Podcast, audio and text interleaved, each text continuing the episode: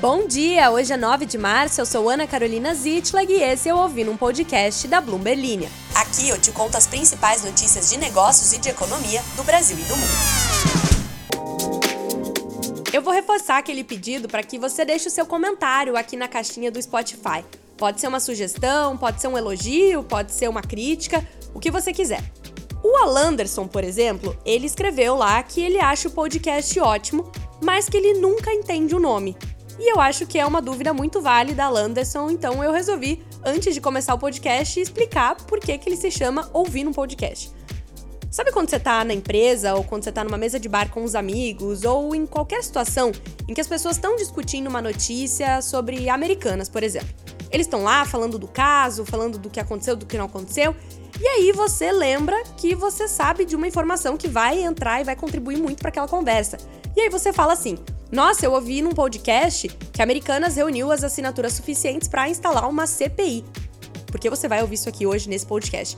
Ou seja, é uma maneira de você mostrar que você tá por dentro das notícias e que quem tá trazendo essas notícias para você sou eu. espero que tenha ficado mais claro, Alanderson, espero que você tenha entendido. Se vocês tiverem mais dúvidas, podem deixar aí na caixinha dos comentários e agora vamos pro que interessa. Afinal, Americanas realmente reuniu as assinaturas suficientes para a instalação de uma CPI. As perspectivas de um embate entre o Congresso e os acionistas bilionários por trás das americanas estão crescendo, já que um número suficiente de parlamentares assinou uma petição para iniciar uma investigação sobre o colapso financeiro da varejista. Um pedido para iniciar a investigação recebeu o apoio de 175 deputados federais da Câmara até quarta-feira, mais do que os 171 necessários, segundo André Fufuca, do PP do Maranhão, o parlamentar que coleta assinaturas e que é aliado próximo do presidente da Câmara, Arthur Lira. Americanas pediu recuperação judicial em 19 de janeiro, cerca de uma semana depois de revelar um rombo de cerca de 20 bilhões de reais no seu balanço.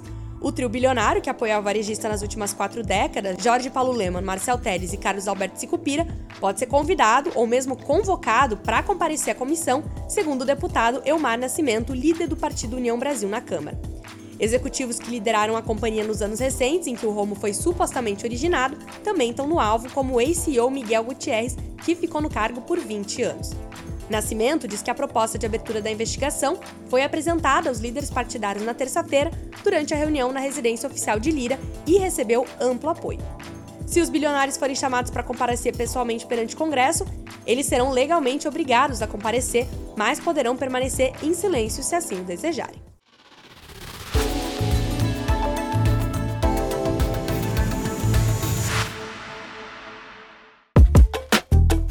E ainda falando da Americanas, os fundos de crédito do Brasil foram atingidos por uma onda de resgates depois do colapso da varejista, alimentar temores de uma crise mais ampla nos mercados de dívida do país.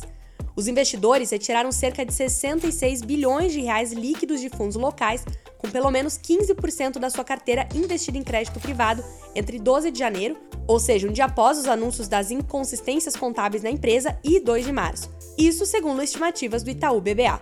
O total de ativos sob gestão nesses fundos ultrapassa um trilhão de reais. O anúncio repentino da varejista levou a um aumento nos prêmios de risco de títulos e suspendeu as vendas desses papéis no mercado local, interrompendo um início de ano promissor. Os fundos de crédito registraram entradas líquidas de 13 bilhões de reais nos primeiros dias de 2023, segundo o Itaú BBA.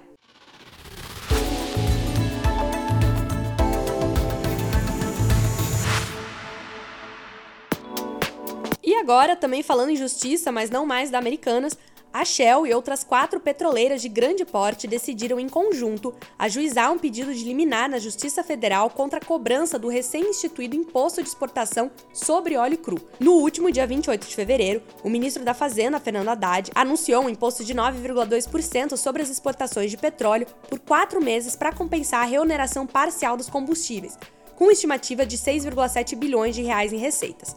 Se a medida provisória que criou a taxação for aprovada no Congresso, no entanto, a cobrança se tornará efetiva. Segundo a Shell, a decisão traz uma incerteza sobre novas decisões de investimentos, afetando a competitividade do Brasil no setor de exploração e produção. A petroleira acrescentou ainda que o imposto, aspas, terá um efeito financeiro sobre os negócios da companhia no país, fecha aspas. Por outro lado, o ministro de Minas e Energia Alexandre Silveira disse entender que a medida pode até impulsionar novos investimentos na contramão do que diz o setor privado. Ele afirmou que a suspensão da cobrança de tributos federais sobre os combustíveis no ano passado foi prejudicial.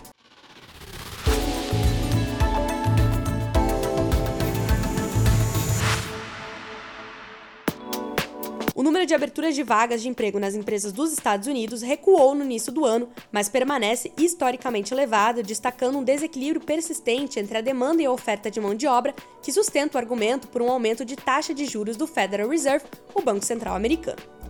O número de vagas disponíveis caiu para 10,8 milhões em janeiro, ante 11,2 milhões no mês anterior, de acordo com os dados revisados da Pesquisa de Vagas de Emprego e Rotatividade de Trabalho do Departamento do Trabalho, ou JOLTS na sigla em inglês. A estimativa mediana de uma pesquisa da Bloomberg indicava 10,5 milhões de aberturas.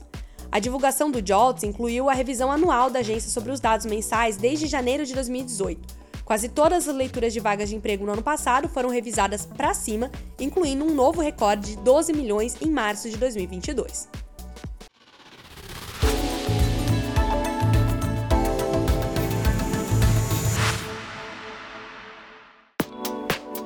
E para fechar, o Ibovespa fechou a sessão desta quarta-feira em alta de mais de 2%, com as principais blue chips em alta, em um dia de otimismo doméstico com o arcabouço fiscal. Com maior apetite a risco, o dólar recuou, e enquanto isso no exterior, os índices acionários americanos fecharam sem uma direção única. Esse foi o Ouvindo um Podcast da Bloomberg Linha.